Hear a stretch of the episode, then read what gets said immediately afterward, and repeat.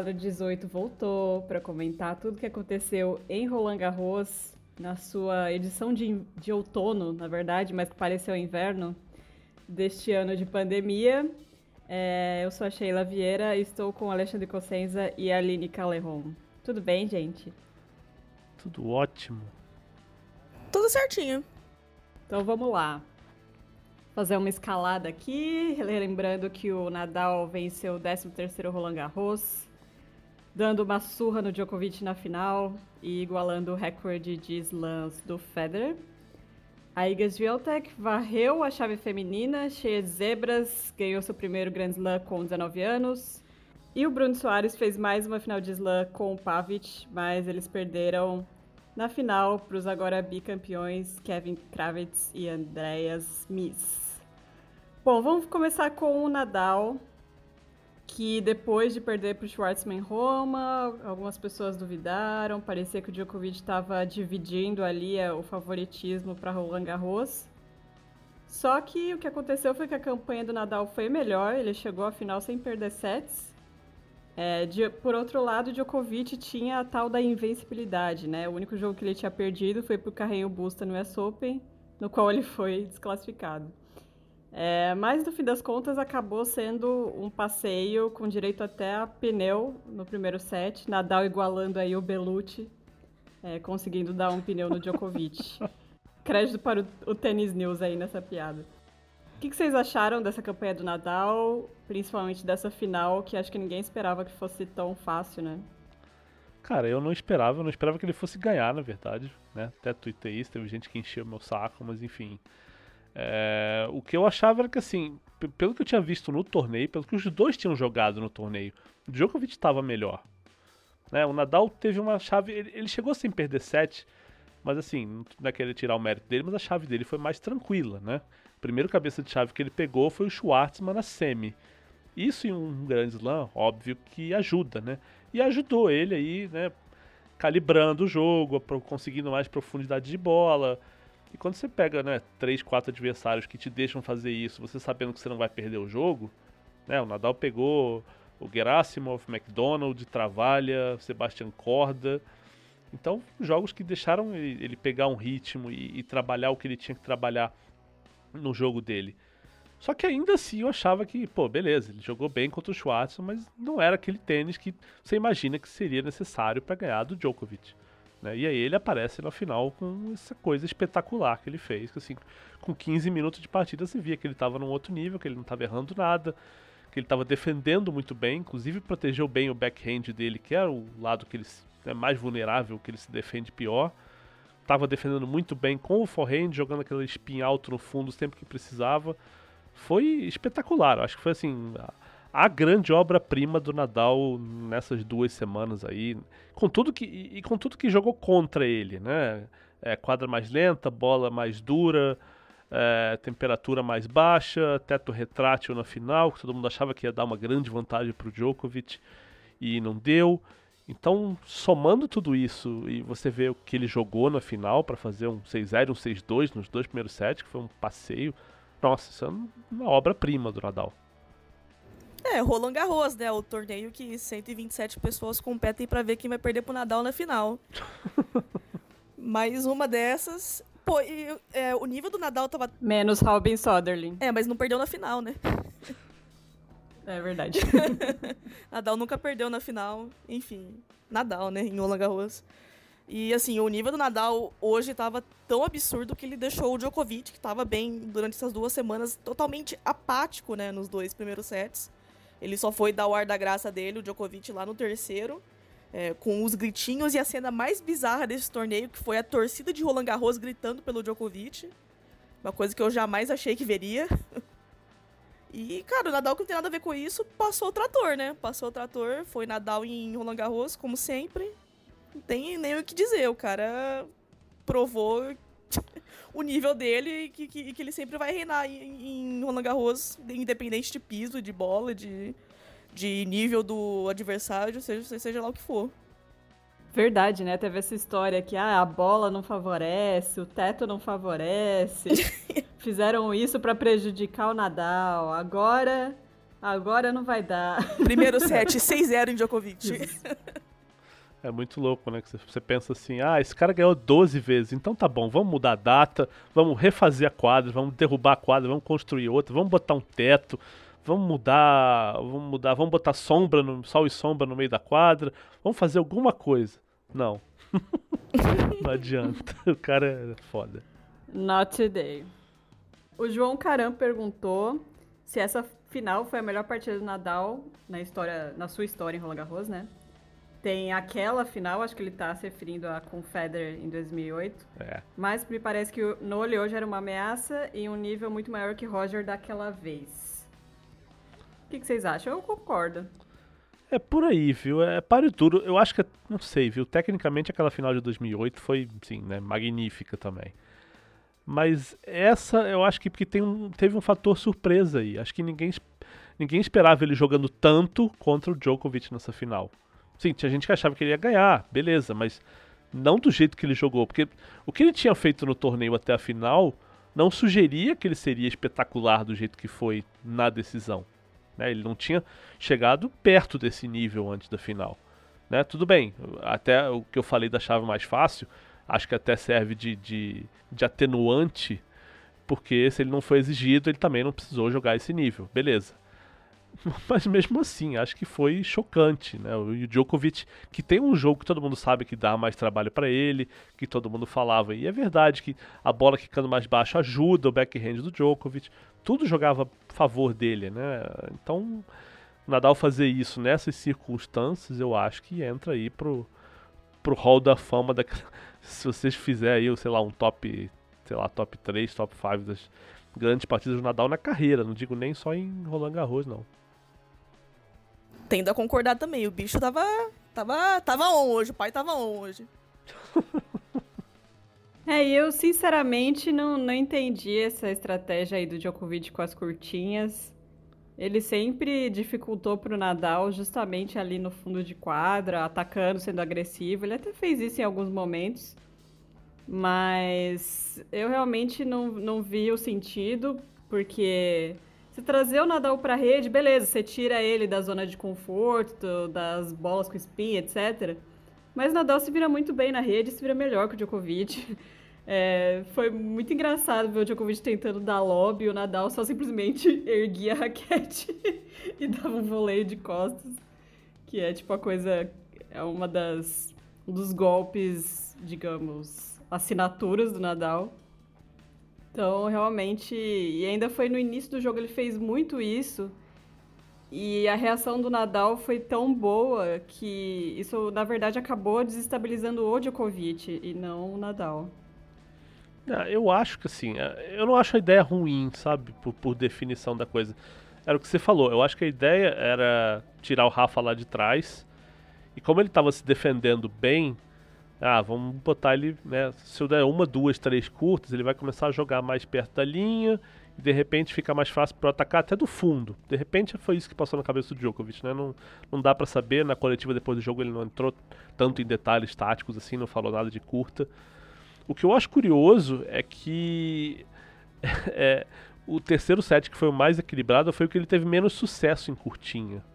É, enquanto ele estava ali ganhando um pouquinho mais de 50% dos pontos com as curtinhas no primeiro e no segundo set, o Nadal estava passeando. Então, se você olhar aí o balanço, o efeito das curtinhas no, no resultado geral ou no, no, andamento da partida foi, foi bem pequeno. Dizer, acho que em momento algum o Rafa deixou de fazer o jogo que ele queria é, e de ficar posicionado onde ele queria por causa das curtinhas. É. Vamos então à pergunta do Gabriel Aguiar. É, no head-to-head, Nadal Djokovic, o que vale mais? 29 a 27 Djoko ou 10 a 6 Nadal em Slam? Hum. Hum. Então, né? É, assim, é que o, hum. o, geral dessa, dessa rivalidade aí também tem muito jogo de final também, né? Fora de Slam. Aí, beleza. Mas, né? Você olha pro geral, eu tendo a preferir o, o a coisa de, de final de slam, né? Ou de jogos em slams, de, de, modo geral, né? Mas eu tendo a ficar com, com o retrospecto de, de slams do que o, o retrospecto geral. Acho que né, quando a coisa aperta é que a gente vê a rivalidade como é que, como é que fica, né? O aproveitamento do Nadal em melhor de cinco, tanto Slam quanto na Davis, é bem absurdo, né? Pergunta do Antônio Fernando. Goran teria futuro como coach? Ah, eu tô com pena. Essa vai pra Aline. Eu tô com pena ah. do Goran. Fala, Aline. Eu não tenho pena nenhuma, não. Eu tenho problema com ele desde 2016. Não, vou contar aqui minha história agora. Conta. Não, é que ele treinava o Tilit, né, né, nessa época aí. E aí a imprensa croata falou que terminou a, a parceria deles porque ele ficou puto com o Tilit. Depois que ele perdeu, acho que foi o jogo pro Federer, depois pro Sock. Ele perdeu a cabeça com o Tilit, foi babaca com ele. Eu não gosto de gente que é babaca com o Tilit. Então eu já, já tenho problema com ele desde aquela época lá. Mas enfim, um grande 2020 do Ivanisevic, né? Sempre importante lembrar o que rolou lá na Adria Tour também, né? Que ele falou que ele não merecia as vaias do público quando ele estava anunciando o cancelamento dos jogos depois que o Dimitrov testou positivo, porque ele não era o caso positivo. E logo depois ele pegou a coronga, né? Então eu acho que ele não aprendeu a ficar quieto ainda. Alexandre? Não, é, só para contextualizar o que aconteceu com o Ivanisevic foi que ele falou que né, o Nadal não tinha chance nenhuma nessa final com o Djokovic por causa de tudo, né? Do, do, contexto todo do que o Djokovic vinha jogando, etc e tal. Falou do piso também, das condições mais lentas, enfim. Né? Mas ele foi assim bem bem direto quando falou Nadal não tem chance. E é, seria, seria um bom coach, coach de vida, né? É, não sei, viu? Eu tenho eu, eu tenho minha certa implicância com, as, com alguns coaches que eu vi por aí. Até sei qual que você tá pensando assim primeiro na sua cabeça. Bom, teve. Bom, ah, sei lá, cara negócio de abraçar árvore eu acho que não funcionou também, né? Tem um histórico bem grande na equipe. É, então. Bom, vamos então falar de outros destaques aí da chave masculina. O Tsitsipas fez a semifinal, né? E estava um set da final, na verdade, conseguiu levar o Djokovic para o quinto set. Parecia que ia ser um passeio de Djokovic, do nada o, o Stefano baixou o santo e, e foi para o quinto set. O Schwartzman fez um ótimo torneio também, venceu o time, acho que no, na melhor partida ali da chave masculina, 5 horas de jogo. O Sinner também, um destaque, venceu o Zverev, fez quartas, é, fez um bom jogo com o Nadal. Rublev, boa campanha. E o Gaston, né, o Gaston, venceu o Vavrinka em 5 sets, com suas curtinhas bem executadas, aprende Djokovic e levou o time uma quinta set também. É, de, de todos esses destaques secundários aí, quem vocês gostaram mais? Eu só quero ressaltar uma coisa. Tim Schwartzman, jogaço, 5-7. Tim Gaston, jogaço, 5-7. Então, né? Zverev e Herbert, 5-7, jogaço. Então, vida longa, o 5-7. Militou todo pelo 5-7. Mil, militei, militei. É, acho que a principal decepção foi o Medvedev, talvez, né? Que perdeu na primeira rodada. Mas, no geral, assim, não teve tanto flop, né? É, apesar de, de, todo mundo achar que ia ser um torneio doido, né? Muito diferente e tal, não teve, assim, grandes... Se para pra pensar, de repente, o Monfils perder do Bublik na primeira rodada, mas na fase do Monfils não, não, não, é algo tão relevante assim, né, como Zebra. Como o Deminal perdeu do Tchekinato na primeira rodada também não é grandes coisas. O Gofan perdeu do Sinner, né, tomou um pneu inclusive, mas aí o Gofan apareceu uma semana depois com Covid, não sei o quanto isso afetou nessa partida. É, mas não teve assim grandes zebras não, né, acabou que o Nadal e o Tim chegaram lá na frente, né, o Tim ficou nas quartas, mas foi longe. E afinal, Nadal e Djokovic, que era o que todo mundo esperava. Djokovic mais um, né? O Nadal ou o Tim. É, desse, desses destaques aí, eu gostei muito do Tsitsipas, né? Faz um tempinho que todo mundo espera um grande resultado dele em Grand Slams e nesse Roland Garros ele conseguiu se apresentar. Fica on aí, né? O pai também ficou o paizinho. Rapazinho com a, com a mascarazinha dele. Eu gostei muito do que ele jogou, gostei muito do jogo contra o Rublev. Achei muito digno. Contra o Dimitrov também. Bom, bom ver. Tenho dois comentários sobre isso.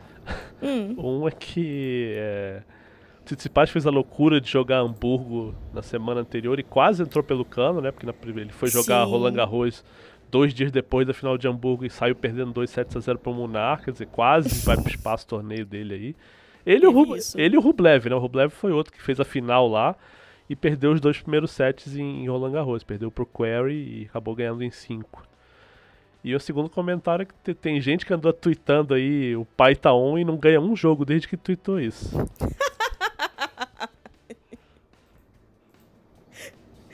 Tá ácido hoje, tá ácido. Ih, rapaz. Tô animado hoje. Tá animado. Falando em Paitaon, brasileiros, etc. Thiago Monteiro é, fez uma boa campanha, foi para a terceira rodada em Paris. É, venceu duas partidas em sets diretos e perdeu pro. Fucio- Fuciovic, Fuciovic. Não esperava esse resultado do Thiago. Quase igualou o Belucci ali em oitavas de final. Primeiramente, parece que faz uns três meses que aconteceu essa campanha do, do Monteiro em Roland Garros, né? Que torneio longo. Já até, tinha até, Sim. tinha até esquecido já. Mas, é, não, falando sobre o Thiago, eu tô gostando muito da postura dele. É, ele tá muito confiante no que ele pode fazer em quadra, ele tá muito paciente nos pontos. Deixou aquela sensação de que poderia ter feito mais, né? Ter ido mais longe nesse jogo contra o Fuciovic. Ele mesmo disse isso, que achou que ele poderia ter ido mais longe. A chave tava muito bom pra ele.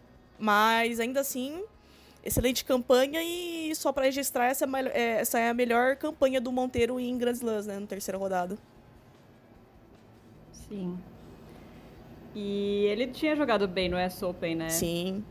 Fez um bom jogo com o Felix. Mas vamos ver aí agora o que o Thiago faz nesse resto de temporada. E um, um jogo de primeira rodada que todo mundo esperava muito e foi flop, foi Murray Vavrinka. Vavrinka ganhou bem fácil. E temos uma pergunta relacionada a isso do Vitor Batista. Vocês concordam ao menos um pouco com a fala do Villander sobre o convite ao Murray? Na minha visão, o Murray ainda pode ser competitivo, mas não em Paris, mais lento contra o Vavrinka. Depois de ver Resurfacing, que é o documentário do Murray na Amazon Prime, alguém fazer uma crítica dessas ao Murray é triste de ver. O Villander, só para enfim, dizer para quem não sabe, ele falou que é, não fazia sentido ficar dando mais convites para o Murray, que o Murray não é mais competitivo e era melhor dar esse convite para um tenista mais jovem. Quer começar ali, meu avô? Pode ir, sei que tá, eu sei que você falou disso no teu podcast aí, deve estar on fire. Não, é que assim, eu não acho absurdo o comentário do Villander. A maioria das pessoas se incomodou muito mais com isso do que eu. Ah, o, que, ah, o que me incomoda nessa história é que assim. O Murray não estava jogando mal no nível que ele jogou essa partida em Roland Garros. Então, você tá julgando o cara por uma quase exceção. Porque ele jogou bem, ele ganhou do, do Zverev, que foi vice-campeão do US Open outro dia. Ano passado, já depois da operação, ele ganhou um ATP ganhando do Vavrinka na final. Então, assim, não é. Ele não tá essa draga toda que pareceu em Roland Garros, que ele jogou muito mal, inclusive sacou muito mal. né? Ele sacou abaixo de ali nos 40% de primeiro serviço. E aí não dá nem pra dizer que é a influência do Vavrinka, porque o saque, né? Você, é o golpe só seu. Então eu vi a entrevista dele, ele falou que tinha que né, parar e rever e tal, o que, que tinha errado no saque, mas não relacionou nada ao quadril. Acho que a maior crítica que eu faço ao comentário do Villander é o seguinte, o cara Pô, ele recebeu um wildcard porque, primeiro, porque ele tá ali perto da chave de, de entrar na chave, né? Ele é cento e pouco, ele não é um cara que é 500 do mundo e tá sem jogar há seis meses. Depois, que é um cara que já fez final do torneio. Já foi, né? Tem, o cara tem três títulos de, de slam na carreira, ex-número um do mundo. Tem um currículo. Então, acho que aí vale um wildcard, né? Até porque, repito, não é um cara que é, virou mil do mundo. Ele tá jogando, né? Ganhou, ganhou o jogo do US Open na primeira rodada. Então você vai se negar a dar um wildcard para um cara desse? Não vai. E outra, quantos caras ridículos os slams já, deram wildcard para jogar em primeira rodada, porque é tenista da casa? Os caras que não tem condição mínima de, de, de ganhar um set ali. Então, o caso do Murray tá longe de ser o pior caso de, de, de wildcard dado para alguém na história dos grandes slams, sabe? É isso que eu acho. É, o que, o que me incomoda mais nesse tipo de comentário, não nesse do, do Villander em específico, mas no geral, é que as pessoas parecem que não têm nenhum respeito pelo Murray. É muito bizarro isso. É um cara que já fez 11 finais de Grand Slam, sabe? É um cara que já ganhou três deles. É um cara que tem finals, é um cara que tem medalha de ouro olímpica. E aí, se, se você vai lá no Twitter e digita Big Four, o pessoal, não, não, não, que Big Four, que é Big Three. Tira o Murray daí. Se for colocar o Murray, tem que colocar o Vavrinka também. Aí começa toda aquela, aquela discussão infantil uhum. pra diminuir o Murray. Cara, o Murray é o Murray. Vocês querendo ou não, o Murray é o Murray. O cara vai merecer ganhar um convite de Grand Slam. O cara vai merecer esse tipo de respeito porque ele é um cara que fez muito pelo tênis e ainda faz. Ele tá jogando bem. Não é, né, não é porque que ele tá voltando agora e se ele não tá ganhando as, todas as partidas do mundo que ele não vai merecer um convite de Grand Slam. É, e ainda tem assim o detalhe que é o oportunismo da coisa, né? Porque ninguém falou, pelo menos assim, eu não li, se vocês leram, me corrijam. Mas eu não vi ninguém contestar esse wildcard antes do torneio. Aí depois que o cara vai lá, perde, toma uma surra de um cara que já foi campeão do torneio na primeira rodada, ah, é, realmente, esse wildcard aí não devia ter dado. Pô, calma, né? Então, assim, é, é, tá avaliando por, por quê, então? É porque por causa de um dia ruim? Não é assim, né? Não, assim, e eu quero saber também se ele falaria o mesmo da Kim, da Kim Clijsters, por exemplo, que de fato voltou, né, de anos parada aí e ganhou convite, se ele acha a mesma coisa, né? Pois é. Não sei. E é só você pensar, por exemplo, ah, o Vavrinka na situação do Murray. Ele quer jogar Wimbledon. Ele não fez nada em Wimbledon, Vavrinka. Nunca fez nada lá. Mas você acha que vão negar um convite pro Vavrinka? Claro que não. É simples. Então. é muito simples. É... Bom, esse foi o nosso bloco de ATP simples. Agora nós vamos falar de WTA, que foi um torneio emocionante, digamos assim. Então, não desligue, fique por aí, que a gente já volta.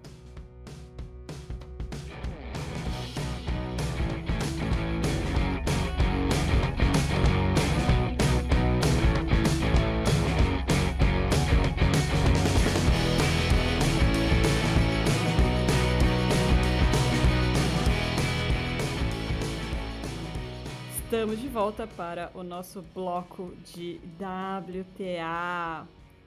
Para a felicidade deste podcast, principalmente de Alexandre e Aline. Cravei no Fantasy. Sempre, sempre apostei nela nos palpitões. Podem voltar aí. Podem, Todos... podem ouvir os episódios anteriores aí. A gente fala muito tempo. É, esse, podem ouvir. Esse podcast é fã. É verdade. Estamos falando de Iga Swiatek, que triturou a chave feminina, não teve para ninguém. Principalmente depois de vencer a grande favorita Simona Halep nas oitavas.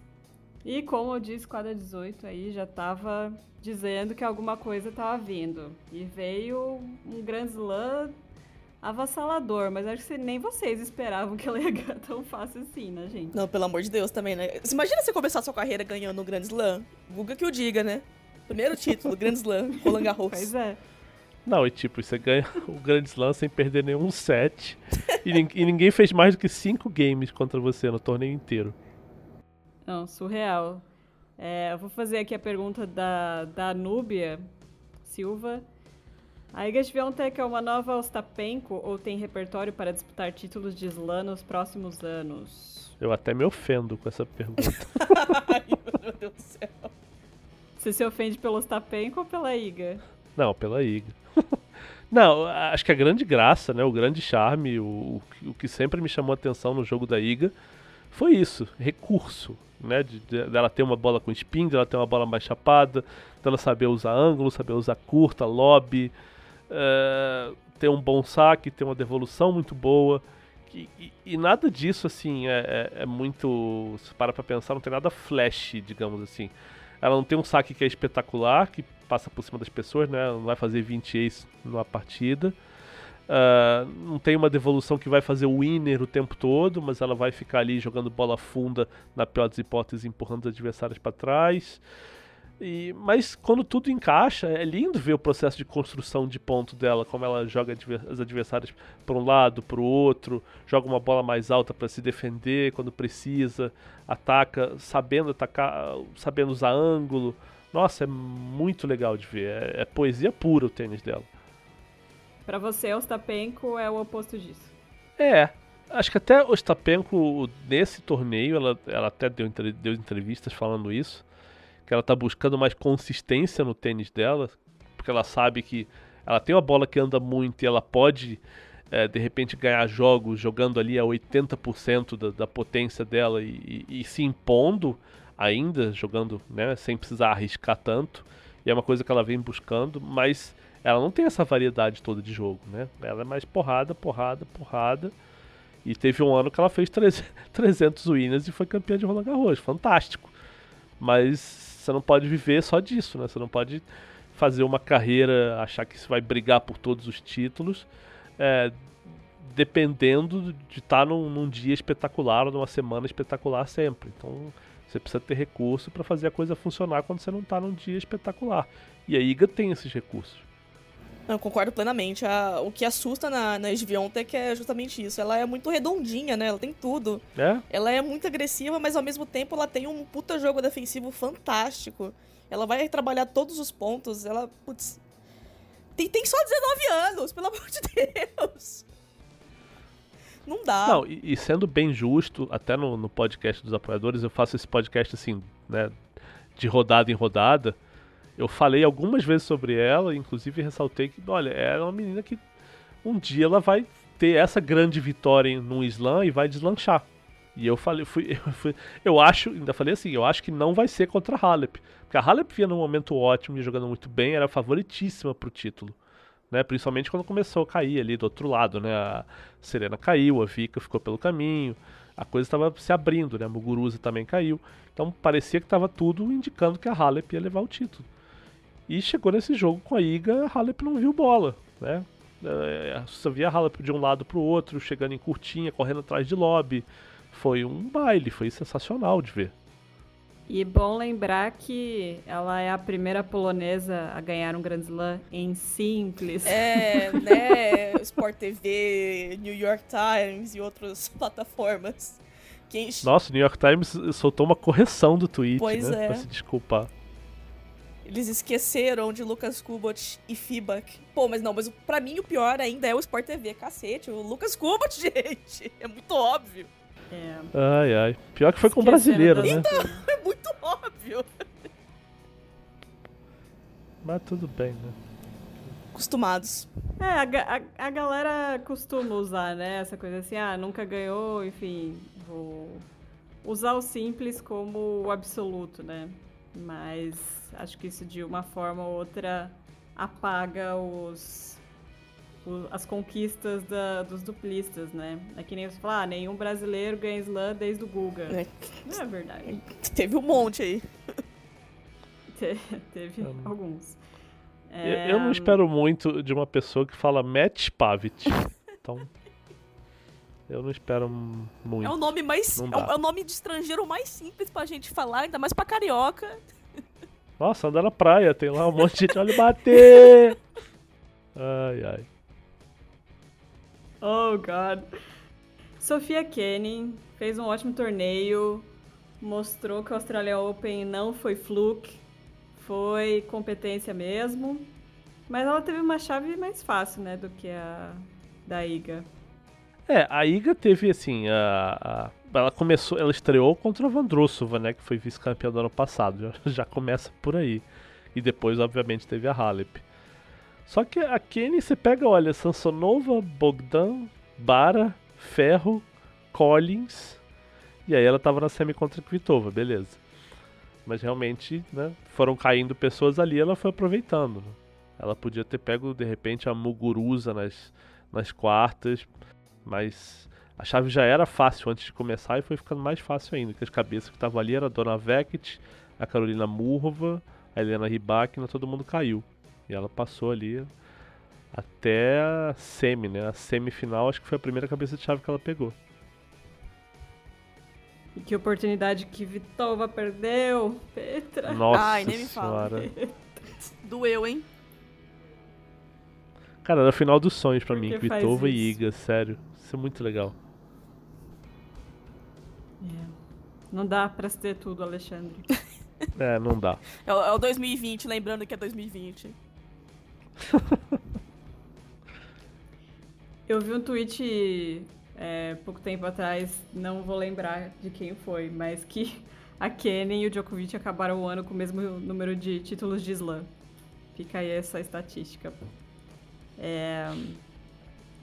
Uma outra boa surpresa da chave feminina foi a Nadia Podoroska, argentina, que foi a primeira qualifier a fazer semifinal de Roland Garros. E a primeira argentina a fazer semi desde a Paulo Soares, em 2004.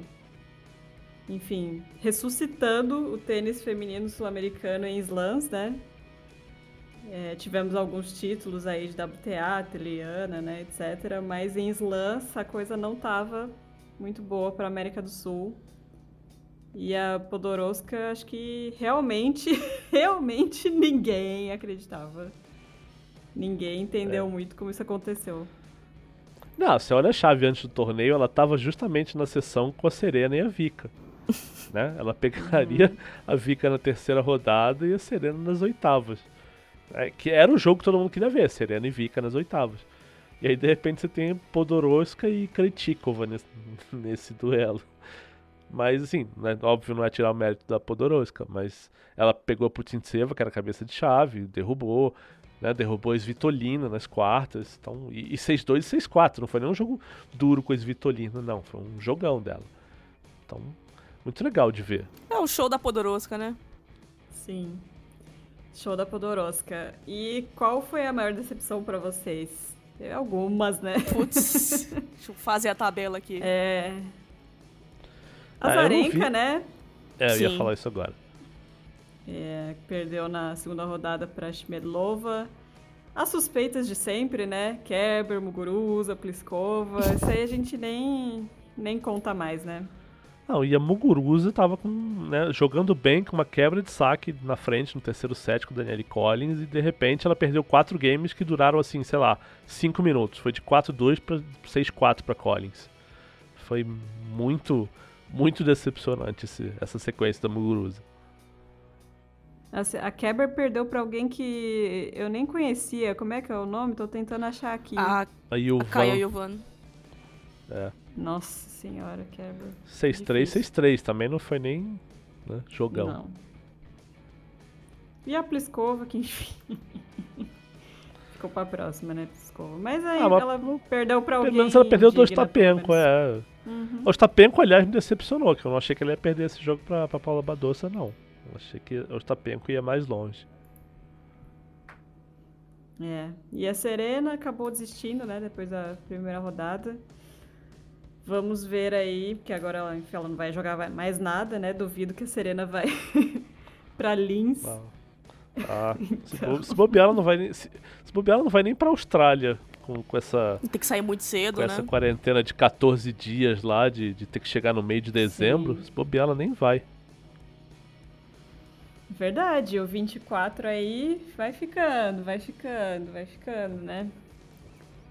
É, e a é. WTA agora tá numa situação complicada, né? Porque na Ásia não pode fazer nada. Então, e é como essa parte final da WTA toda na Ásia, se ferraram. E tinham programado um torneio para Ostrava, só que República Tcheca falou: não, não pode mais. E agora conseguiram fechar um torneio para Linz. Mas por enquanto é isso. É meio trágica a situação aí, as jogadoras, todo mundo querendo jogar. E vamos ver se elas vão se infiltrar nos ITFs aí, que seria meio bizarro. Mas, enfim, acho que poderia ter rolado um planejamento melhor aí, né? Teve vários meses para saber, enfim, já se falava mesmo em março que era ia ser difícil ter torneios na Ásia no fim do ano, porque, enfim, os países asiáticos tem regras muito mais restritas, né, do que Europa, Estados Unidos, etc., quando se trata de, de epidemias. Então, acho que a WTA moscou aí, né? É, eu achei muito esquisita essa, essa postura da WTA, porque é, a porção asiática já está cancelada faz muito tempo e eles não, não se mexeram para para preencher essa parte, né? Eles, tipo, a, a, partir do momento que eles cancelaram a parte asiática, eles, eles automaticamente cancelaram o WTA Finals e, e, e fim, sabe? Não, não, não buscaram outras soluções. ficou o buraco, os torneios também não teve nada. O pessoal de Colônia disse que eles queriam ter feito um WTA lá, lá, lá de Colônia, assim como tá tendo agora é, os dois ATPs, né? A, o pessoal da WTA recusou e ficou por isso. Então, assim, eu, não, eu, eu, eu, sinceramente não entendi a postura da, da, da WTA. Hum, é, a ATP foi, foi melhor, né? Nessa, nessa pandemia, ou nesse, sei lá, pós, durante pandemia aí. É. Então tá, gente, vamos voltar em breve para falar de duplas e para a melhor parte do episódio, claro, que é responder as perguntas aleatórias de vocês. Até mais.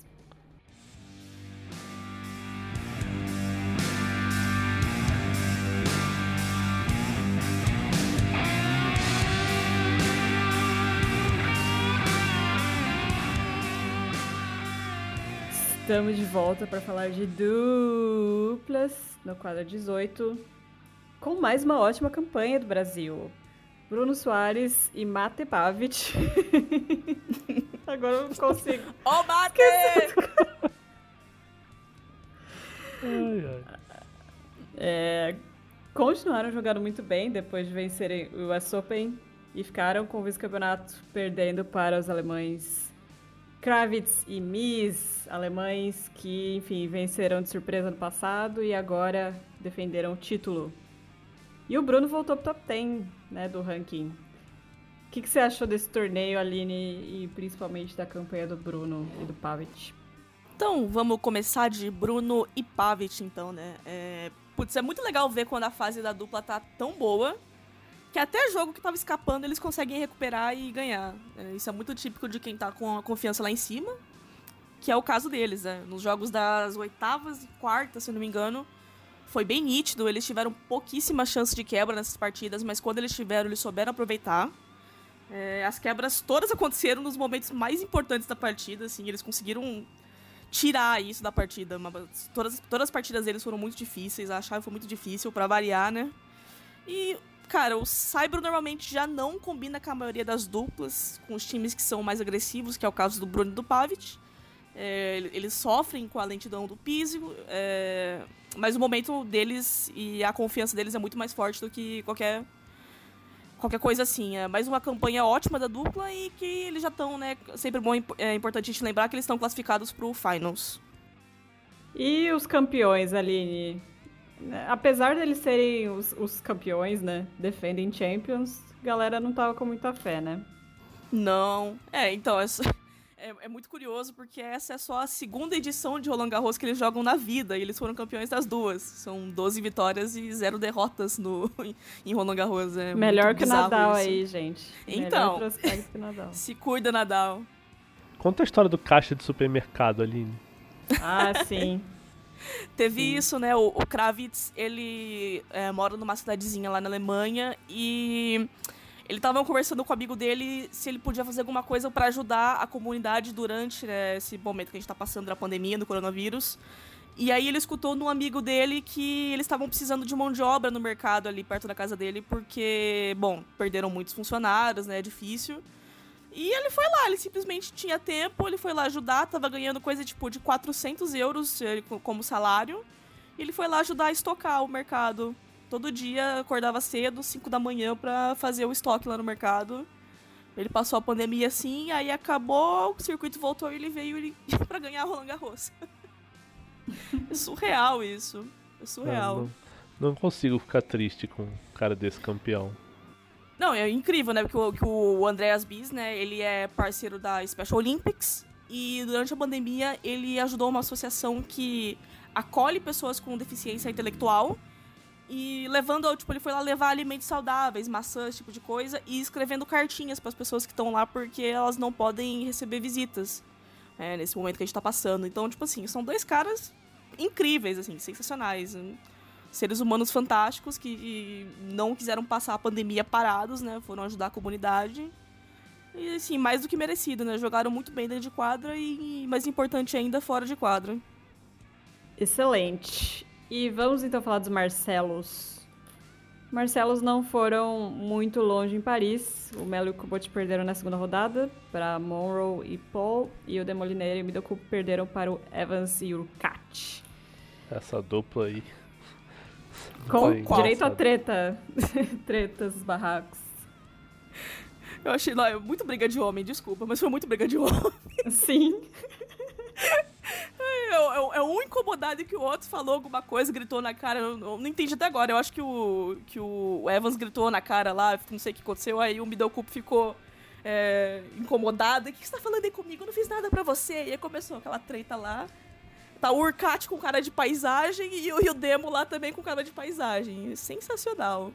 É, parece aquelas brigas de rua, né? Um passa. E que, que tá olhando o que, rapaz? né? Briga de bar, né? Então, É. tá é. Sem motivo rapaz. nenhum, É. né? Tipo, zero motivo. Ai, muito bom.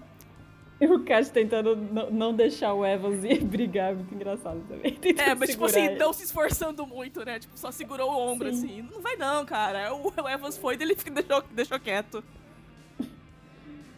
Ai, cenas. Mas e os brasileiros, Aline? Fale, fale um pouco dos Marcelos. Então vamos lá. É, esse jogo do, do Kubat do Melo contra o Monroe o Paul foi foda, né? Porque eu. Nossa, os- eu não sei o que aconteceu com o Monroe com o Paul nesse, nesse Roland Garros. Eu, eu realmente não esperava nada deles, mas putz, jogaram demais, jogaram demais. É, depois do, desse jogo contra o Kubat e o Melo, que também jogaram muito, eles é, eliminaram o Cuevas e o Lopes no jogo seguinte. Que também é outro resultado que a gente não esperava. Eles só foram cair pro Kurhoff e pro e só foram cair pro Kurhoff e pro Mektic lá nas quartas. Tipo, o time deles avançou muito. In- Inesperado, mas jogaram bem. Eu imagino que é, nesse jogo do Marcelo e do Kubat pesou muito a questão do, do piso. O piso estava bem lento, é, eles jogaram é, mais, mais pra noite. O, o- esse jogo foi um dia que tava, acho que se não me engano, choveu bastante durante a, a madrugada. O piso estava bem pesado, estava bem lento. Foi complicado, né? Dava muito tempo pro, pro Paul enfiar a mão e pro Monroe entrar na rede. Enfim, é, co- é do ofício. E esse jogo do Demo e do Middlecup é, contra o Evans e o Urquhart, aí o jogo da, da treta de homem. É, putz, esse escapou, esse escapou. Esse, esse não dá pra falar que não escapou, porque tiveram chances, né? Foi muito parelho o jogo, tiveram, tiveram chances, mas enfim. É. não tem muito o que falar, infelizmente. Esse jogo, esse jogo realmente escapou. Certo. Bom, agora o Bruno vai voltar pro Brasil, né? Porque jogou um bocado, ganhou dinheiro. É, ele não é jovem que nem o Pavic. É. E o Pavit vai jogar com alguém? Pô, então, é, o, o, o Pavic pós é, Grand Slam é sempre uma surpresa, né? Ele, ele surge nas chaves, assim. Por enquanto, nada. É, pra quem quer saber o calendário dos brasileiros, é, o Marcelo vai jogar os dois torneios de Colônia, depois vai, vai, vai pro 500 de Viena e o Masters 1000 de Paris. O Bruno volta em Viena, depois joga Paris e Finals, e o Demo tá agora em, no, no 500 de São Petersburgo. E como que tá a situação do Melo e do Kubot pra, pra Londres? É, agora eles estão na 12 colocação, porém, como teve, é, não, tiver, não rolou muitos torneios é, esse ano, tá todo mundo muito, muito grudadinho, né? A diferença deles, pra, por exemplo, o Cabal e o Farah é de menos de, de 200 pontos, são acho que é 115 pontos. Tá todo mundo, muito- todo mundo muito grudado. A maioria das duplas vai jogar é, os- todos os torneios agora até o fim do ano. O pessoal até se separou bastante. Tem dupla que foi para São Petersburgo, tem dupla que foi pra Colônia, tem dupla que foi pra Itália, lá em Cagliari. Em busca dessa vaga do Finals, né? Então, assim. É ver quem vai conseguir Paris, né? engatar uma sequência aí agora nessa, nesse indoor, né? É só em Paris, aparentemente, que vai definir bastante, né? É, então, é, agora, até, até o momento a gente, só, a gente só tem duas duplas é, classificadas, né? Que é o Han e o Salisbury e o Pavic e o Soares. É, muito provavelmente quem a terceira dupla a ser, é, se classificar vão ser os alemães. é, daqui uma, uma semaninha, talvez, porque o Bruno e o Pavic devem entrar por, por pontos, e aí o Kravitz e o Biza entram pela regra do, do campeão de Grand Slam. Mas enfim, tem muita, muita vaga ainda a ser preenchida e tá todo mundo muito pertinho ali. Então, é, Paris vai ser emoção. Paris vai ser emoção. E tivemos Brasil nas duplas em Roland Garros também no juvenil, com o Nathan Rodrigues e o Bruno Oliveira, vice-campeões de duplas. É, bom, Brasil sempre consegue uns, uns bons resultados aí nas duplas juvenis. Então, parabéns pros, pros garotos. E, enfim, espero que eles continuem sendo uma boa dupla. E não podemos esquecer da Luiz Stefani, que disputou o Roland Garros e parou nas oitavas de final com a Hayley Carter, perderam para a Yoama e a Shibahara. Porém, mas, enfim, uma campanha bem legal da, da Stefani, se consolidando aí na, na elite das duplas. Vamos ver o que elas aprontam aí nesse final reduzido de ano, né? é, mas com certeza foi uma temporada excelente para as duas, né? Não, o que eu acho muito louco da Luísa é que a gente já fala dela, né, como top 40, brigando ali, 30, eu nem sei pra que ranking ela sobe agora, depois de Roland Garros. Mas foi a primeira vez que ela jogou Roland Garros com a, com a Hayley, né? Então, a, a vitória na estreia foi a primeira vitória delas em Roland Garros. Então, é, é uma carreira começando ainda e ela já tá lá no alto, né? Já tá indo bem em torneios grandes. Acho que isso que é, que é legal de, de falar dessa dupla. Sim, não, eu, eu ia até completar o um negócio que eu disse no outro podcast, que eu acho que saiu estranho e o que eu lembrei porque eu recebi perguntas sobre isso, e eu acho que o Alexandre também recebeu. É, que o pessoal fala que tem que acabar essa dupla com a Carter. ah, sim, é. Porque a é, Carter então, saca muito mal, ela é o ponto é... fraco da dupla. Sempre, é sempre o estrangeiro parceiro culpado. É, então, pra variar, né? Mas assim, vou até completar o que eu falei da outra vez e que eu acho que saiu estranho. E sim, eu acho que a Hayley tem fraquezas, como qualquer outro tenista. Sim. É, das partidas que eu consegui ver, de novo, esse negócio do saque é o mais óbvio, é onde, é onde o jogo delas tá, mais so, tá, tá sofrendo mais, um buraco. Mas a Luísa também tem fraquezas, e tá tudo bem. no geral, as duas são muito redondinhas juntas. Vai ter jogo que uma vai jogar melhor do que a outra, mas dupla também é saber complementar o parceiro. É, esse é o significado de dupla. É, se um tiver para baixo, o outro vai ter que entrar para animar o parceiro, para cobrir, seja lá o que for. É, isso faz parte do jogo de duplas. Eu acho que a força da parceria delas é justamente esse é, companheirismo que elas têm. É muito nítido que elas confiam uma na outra, e isso é Sim. é muito essencial no jogo. E outra, né? Como o Alexandre falou, as duas são muito jovens ainda. Começaram a jogar o circuito profissional no ano passado. Elas têm trajetórias muito parecidas, né? As duas vieram do universitário. Enfim, é dar tempo ao tempo. Os resultados estão saindo, estão dando certo. Quem, quem é, quem é, quem sabe, quem sou eu para falar alguma coisa. Eu tenho certeza que elas sabem focar onde, é, onde elas precisam melhorar. E isso aí, cara, é dar tempo ao tempo. É, toda dupla, assim, tem ou um, um que é muito melhor que o outro, ou alguém Sim. que faz uma coisa muito melhor que o outro. É normal. E às vezes a gente fala, ah, mas a Hayley saca mal. É, mas a gente sabe se tem solução, se o quanto ela tem um potencial para evoluir esse saque, se ela consegue e tal. Né? A gente pensa, às vezes, com uma cabeça muito imediatista. Ah, porque se a Luísa trocar ela por outra parceira melhor, de repente ela deslancha. Só Sim. que de repente a Luísa pega uma parceira melhor, que, como você falou agora, Aline, é, é, o, o, forte delas é o companheirismo, elas se entendem, elas passam por dificuldades e você vê que elas estão se curtindo dentro da quadra, elas, elas se entendem nos momentos difíceis ali. E de repente, se a Luísa troca de parceiro e pega outra que ela não tem essa intimidade, que ela não tem essa relação, a coisa não funciona quando chega num 4-4 de terceiro set. E com a Hayley funciona, ou funciona melhor. Então, não é assim ficar ah, procurando culpado sempre, todo torneio. É, é uma análise muito rasa, muito preguiçosa da coisa. Sim, é, por exemplo, se o problema delas for saque não é. O, o, negócio não é, sabe, tipo, trabalhar o saque da, da Hayley, mas sim o que, que a Luísa pode fazer para ajudar na hora que, ela, é, que o outro time fizer a devolução. Ou que a, ou, ou que a Hayley pode fazer no jogo do fundo para poder é, trabalhar o ponto, sabe? É esse tipo de coisa. Esse negócio de, acabar a dupla muito cedo, você pode aca acabar caindo daquele negócio que aconteceu com o Demoliné, por exemplo, que ele ficou muito tempo sem um parceiro fixo. Isso é horrível para um duplista, porque ele não vai conseguir subir no ranking ele vai ficar estagnado num, num ranking ali, e aí ele não vai conseguir nem arranjar um parceiro fixo e nem entrar nos torneios grandes da, da temporada. Então, assim, ai, isso é muito difícil. É, é, importante dar tempo ao tempo, é importante ver qual que é o potencial da dupla, sabe? Pra você poder tirar os melhores resultados disso. E não ficar só rodando e procurando um puta parceiro, assim, ah, eu quero o número um do mundo. É, às vezes o número um do mundo não vai servir para você. Uhum. Isso me lembra quando o Bruno jogava com o Peia. Nossa, então. Puta injustiça. era a fonte dos males do mundo, coitado. É... Então tá, gente. Essas foram as duplas. E agora a gente vai para a parte que vocês estavam esperando, que são as perguntas aleatórias. Eu amo esse bloco. É, vamos lá. Primeira, Matias. Ri muito das perguntas aleatórias passadas. KKKKK. Quais esportes vocês acompanham além do tênis? Quero saber dos times também. Vai, Aline.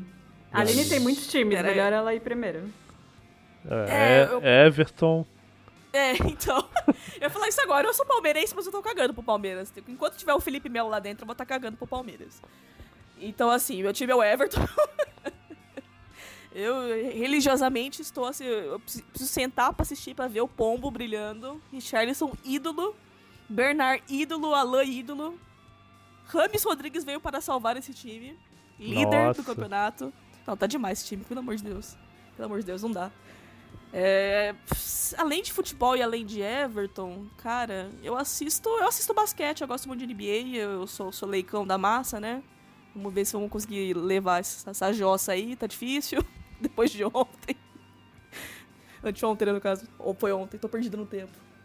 Anteontem. Danny Green, Danny Green, Danny Green.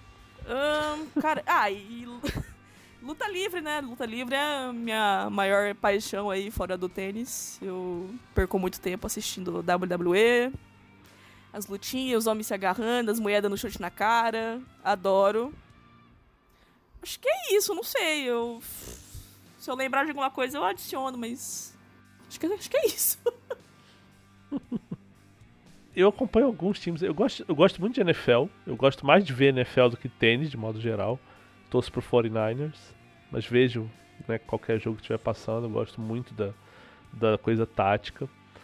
Ah, futebol, eu sou Flamengo. Eu vejo todos os jogos do Flamengo. Que surpresa. É, enfim. tô, tô me irritando um pouquinho mais da conta com, com o catalão esse ano, mas tudo bem. É, não, é um, não é um time que me encanta esse ano. que mais? É, eu vejo futebol italiano, que foi um negócio que meio que saiu de moda no Brasil ultimamente. Eu torço pro Milan. Também não é segredo, volta e meia eu tweeto alguma coisa no, no- né, sobre isso, sobre Ibrahimovic, sobre Rebite. Saudade, saudade de Piontek, que adorava quando, Grande Piontek. quando Piontek era o centroavantão lá. Paquetá foi embora agora. Ah, NBA eu já vi mais, eu já fui muito fã do Michael Jordan, quer dizer, sou fã do Michael Jordan, já, já assisti muito mais NBA eh, na época dele, depois continuei torcendo pelo Chicago Bulls, mas sem acompanhar tanto. Acompanhei bastante até a época do Derrick Rose. Hoje eu já não gosto tanto de NBA, eu acho que se defende muito pouco, é um estilo de jogo que eu não- eu não curto muito ver. né? Independente do, do Chicago tá, tá mal, acho que não é nem por isso.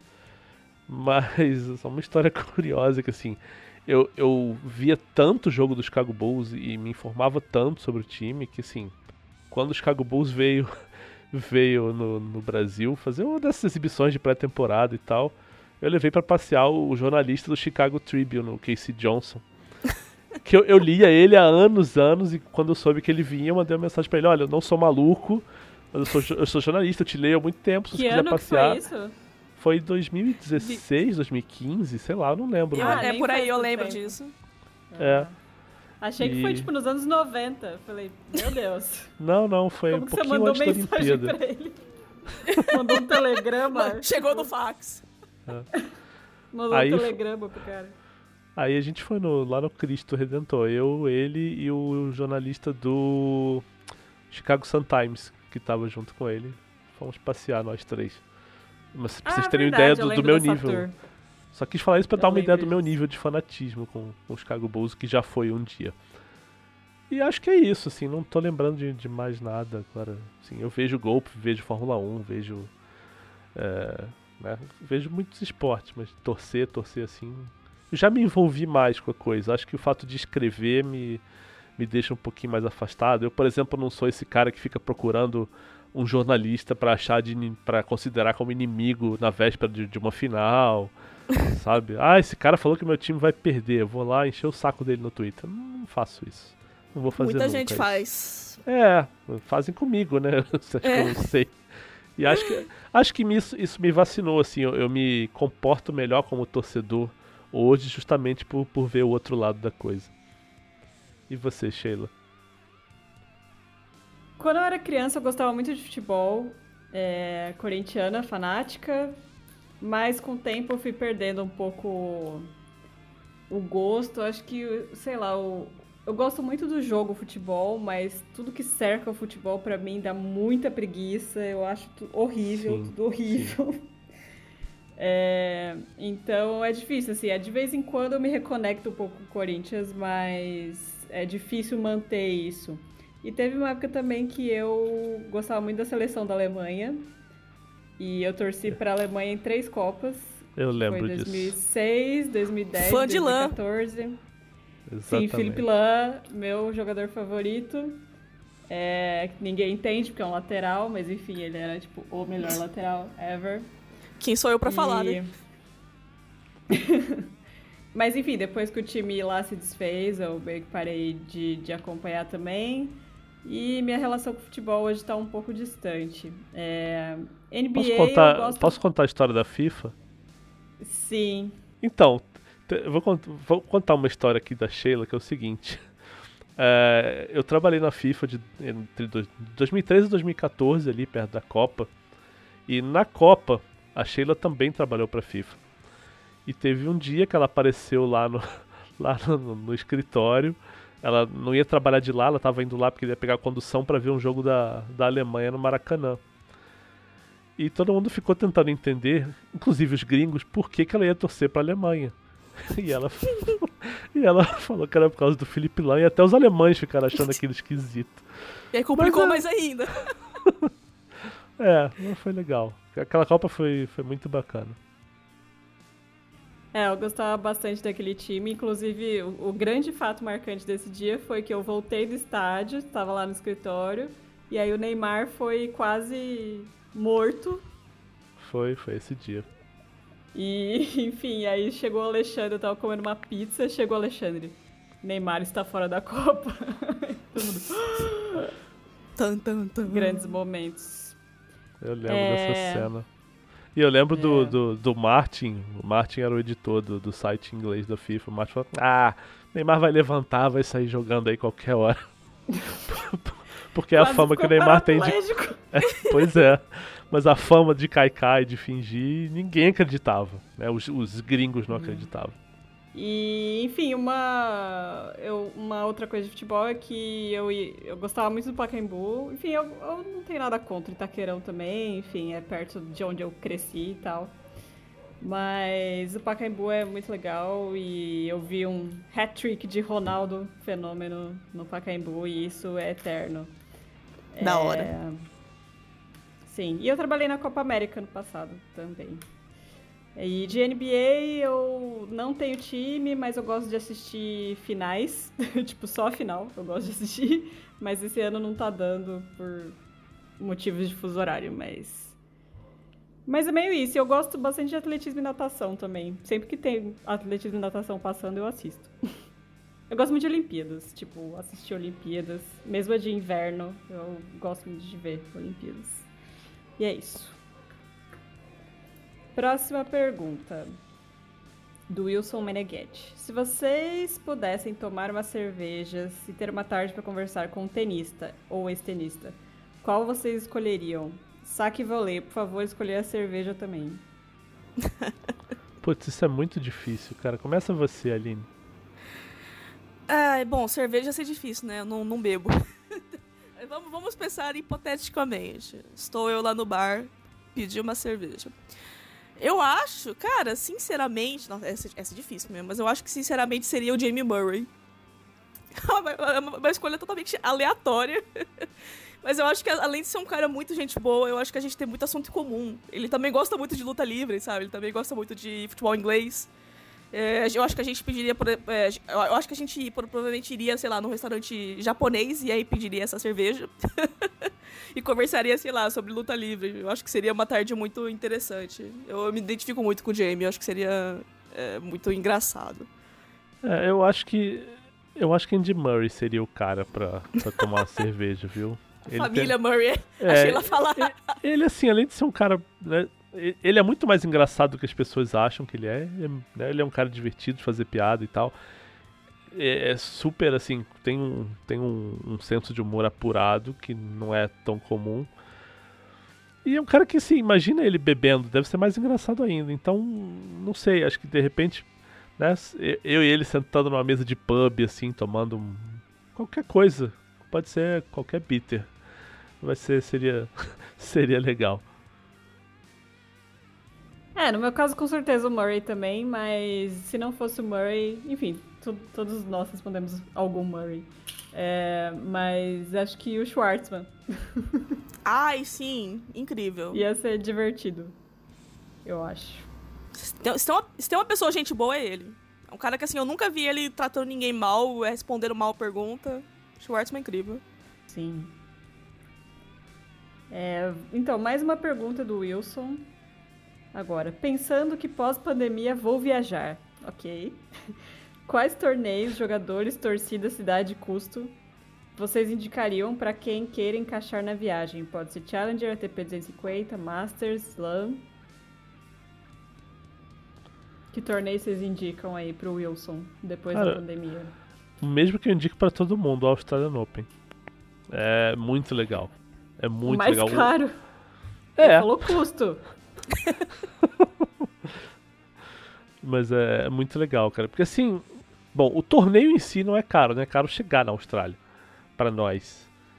Mas é um ambiente bacana, né? Divertido, é, é, faz sol, a temperatura ajuda também. A estrutura é fantástica, a cidade é legal para conhecer também. Acho que acho que é bem bacana. Eu nunca fui ao ATP de Buenos Aires, eu tenho muita vontade de ir para curtir Buenos Aires e o ATP, né? E os argentinos gostam de tênis, então deve ser um clima bem legal. Então, se o problema é custo, acho que de repente, para muita gente, o ATP de Buenos Aires deve ser mais barato do que o Rio Open. E se a opção é no Brasil, o Challenger de Campinas sempre. Adoro aquele torneio. Adoro. Eterno apaixonado pelo Challenger de Campinas. Eu adoro o Challenger de Campinas. Eu fico ali na beira da quadra, apareço nas transmissões de TV, tô sempre. De... Você procura alguém de amarelo lá, é o Pikachu, sou eu. é, é, não, é fácil entrevistar, todo mundo tá lá, assim, quase todos os brasileiros aparecem. A comida do restaurante é, é do, do clube é ótima. A estrutura do torneio é muito boa.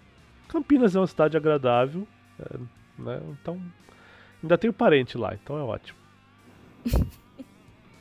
É, eu não fui em muitos torneios fora do Brasil, né? Então, assim, os que eu fui eu recomendo muito, que é o ATP 500 de Barcelona e o Finals. Uh, o, o, grande lance de Barcelona é que ele é muito bem localizado na cidade. Você chega lá de ônibus, tranquilaço, e o torneio sempre tem uma chave muito boa. Vai sempre muito, é, muitos tenistas bons. É, é garantia de você ver grandes nomes do circuito de pertinho. E o clube é muito bonito, cara. O clube é muito bonito, dá, é, dá pra ver todo mundo de perto. É, ele é muito acessível pro fã que quer tirar uma foto, um autógrafo, ou só ver mesmo a pessoa, é, o ídolo. É, putz, é um torneio muito bonitinho, um torneio muito charmoso. Recomendo bastante. E o outro que eu fui é o Finals, né? Mas assim, eu, o que eu vou falar hoje não vai valer pro ano que vem, né? Porque é o último ano do Finals em Londres, infelizmente. Eu acho ele muito bonito, muito charmoso, lá na, na O2. Hum, hum, não dá para saber o que vai acontecer em Turim, né? Porém, em Londres sempre funcionou muito bem. O que eu gosto do Finals é que é você vai ver os melhores jogadores da temporada, querendo ou não. é garantia de jogo bom. E eu, como amante de duplas, é muito legal ver dupla sendo tratada com respeito, né? Tudo? Os jogos de simples e duplas acontecendo na mesma quadra. É um espetáculo muito bonito de ver e a, a O2 Arena é muito bonita de, de ir, assim, como fã, enfim. Eu acho o Finals fantástico. Bom, os dois torneios fora que eu fui foram o Finals e o US Open. É, como a Aline disse, o Finals é muito interessante se você quer ver os grandes jogadores, né? Você quer ver o Federer, você quer ver o, o Djokovic, porque aí você tem uma ideia melhor de quando eles vão jogar, e às vezes se eles perderem na primeira rodada, eles vão disputar depois outro jogo. Então é uma maneira de você ter certeza que você vai ver um grande tenista e tal. É... Já o Grand Slam é meio para quem gosta de tênis mesmo, assim, quem gosta de ver todo mundo, né? Então, o legal do Grand Slam é você chegar lá e passar o dia inteiro indo, indo de quadra em quadra. Não, olha o fulano ali, olha Beltrano ali, não sei o que, e vai vendo todo mundo. É... E você vai achar um tenista bom que não vai estar numa quadra lotada. pelo menos Sim. um ou outro. Então, sempre uma coisa legal. E você vai sentar do ladinho da quadra. é uma- tem, tem coisa que é uma delícia em Grand Slam. Mas é um pouco mais perrengue também, porque você vai pegar fila, você vai pegar sol, você vai suar pra caramba, você não vai comer muito bem. Então, tem essa parte, você tem que estar meio disposto a maratonar, assim. E o É tipo você ir é no um festival de rolê- rock, né? Sim. Basicamente É, a experiência, a experiência é bem parecida. Exatamente, você vai sair no fim do dia todo sujo, morto, dormindo no metrô e tal. É, e o ATP Finals é mais um rolê mais bonitinho e tal. Você vai lá no horário certo, horário nobre, você vê o jogo e, e tal. Mas é muito legal também. E no Brasil, enfim, já fui algumas vezes no Challenger de Campinas, de fato, o Challenger foi bem legal. É, Mas enfim, eu, eu acho. é, pode parecer que eu tô falando isso de vendida, porque eu trabalho pra eles, mas o, eu acho que é bom se você é brasileiro ir no Rio Open em algum momento, porque é um TP 500, você vai ver jogadores que só jogam no Brasil naquela semana. E também o lugar é muito bonito, assim, o jockey e tudo que tem ali perto. Então, é um torneio, assim, bem organizado, tipo, tem, tem muitas atrações e é tudo muito bem feitinho. Então, é, acho que eu falaria esse. É, e o Rio Open também é sempre uma oportunidade de você ver jovens, sabe, os jovens aí do, do circuito que apesar da galera reclamar muito dos convites, é, são nomes que viram, sabe, no circuito, tipo o Algel Aliassime. Nossa, Assim, o, assim. o Rio Open, sim, obviamente os convites eu acho que são bem dados, mas o torneio também dá uma sorte enorme com isso, né? Que todos que vêm jogam bem, ou não jogam bem, ou os poucos que não jogam bem no Rio vão aparecer jogando bem, tipo, um mês depois, dois meses depois. Assim, é uma coisa que não dá pra reclamar no Rio é, é de wildcard que para estrangeiro. É, que são os da IMG, né? Que eles colocam os que estão realmente ali é, só precisando de um empurrão, né? Pra, pra deslanchar. É isso. E também ver brasileiros, né? Ver o Marcelo, ver o Bruno. Agora que não tem mais o Brasil Open em São Paulo, é uma chance de vê-lo jogando também. A única praticamente. É. E última pergunta do Paulo Amorim. Como que é acompanhar um slam com a transmissão de outro país? Incrível. Ai, eu, não- eu nem falo mais, cara. Eu já. Putz, parece que é implicância minha. Falem vocês.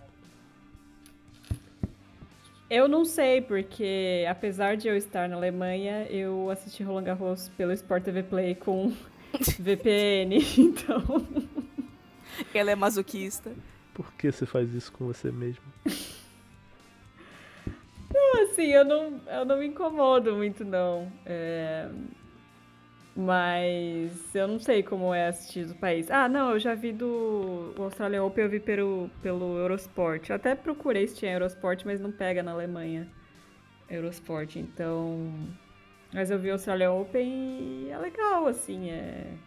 É bem diferente, acho que, do, do estilo brasileiro, né? É mais... O narrador, ele opina mais, ele analisa mais o jogo, não tem tanto essa diferença entre o narrador e o comentarista. É, eu, eu assisti a enorme parte da temporada passada pela Eurosport espanhola, né? Além do, dos outros canais lá que também passam, o TDP, enfim. E. É, eu acho que a grande diferença, sim, falando da Eurosport, é que a Eurosport produz muito material, muito material bom mesmo. Eles falam de tudo. Analisa saque, analisa, sabe, fulano, ciclano. é- é- ele é um. Ah, eu não, eu não sei explicar. É, tipo assim, ele é muito técnico. Ah, mas não, não deixa de ser divertido. Eu dou muita risada com o Eurosport. É, os caras, pelo menos da, da espanhola, são assim, muito pirados. Mas tem muita análise boa. É, você, se, você se sente informado, sabe? Que é uma coisa que eu não me sinto assistindo nos canais daqui. Mas assim, tem. Mas é isso é questão de gosto também. Tem gente que gosta e enfim. É, mas isso que você falou é um negócio importante, né? Porque assim, é, às vezes parece que a gente tá aqui conversando e tem alguém que fala, ah, mas a transmissão tem que ser divertida, tem que entreter o, o, o, o espectador e falam isso como se uma, uma transmissão com muita informação, tanto de narrador quanto de, de, de comentarista, fosse emburrecer ou entediar. E não é necessariamente isso. As duas coisas não precisam andar separadas. Dá para informar e entreter junto. Dá pra fazer um negócio muito mais bem feito do que eu vejo alguns canais fazendo aqui. Então tá, já tá, já tá uma hora e vinte de gravação, então vai ser um episódio grande. Gente, obrigada pelas perguntas. Adoramos quando vocês são participativos. É, próxima edição do Quadra 18. A gente avisa quando rolar. Mas com certeza ainda teremos esse ano. E é isso, gente. Vocês querem falar mais alguma coisa? Tem uma pergunta: vai ter mais quadro 18 ou torneio da WTA até o fim do ano? Olha. Tá aí uma boa. Uma boa pergunta. É... Eu aposto na gente. Eu também aposto na gente. Olha que difícil. Vamos fazer o quadra 18 Finals pra substituir o WTA Finals. e fazer aquele Série B também lá, como é que chama? Elite Trophy. Isso! É. quadra 18 Elite Trophy. Nossa, já tá combinado, gente. Pronto.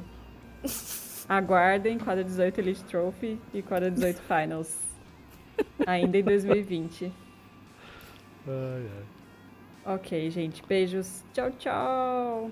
Fala que tem tchau. Gerd Weisel. Sim. Tchau. Tchau.